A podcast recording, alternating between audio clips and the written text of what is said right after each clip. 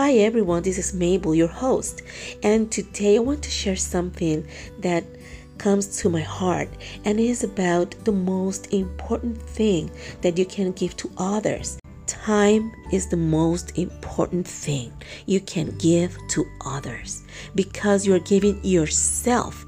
You are spending time with that person. It doesn't matter you're out of shelf that maybe is a little cold or strong and you don't need anybody. No, we all love to feel love. And that's the person we want to be the person that cares for others. Care for your parents, care for your sister, your brother, your son, your daughter. When was the last time you asked them, How was your day? How are you? You know what? I never asked you this.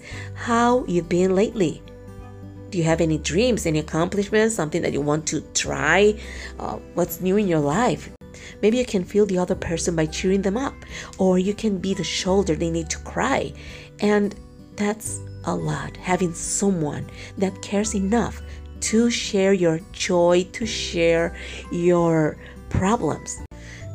That's priceless. So, starting today, starting with your family, ask them, How was your day?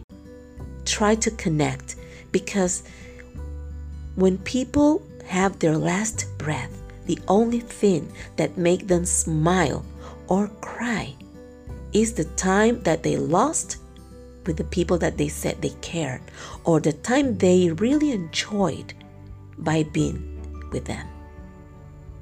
Until next time.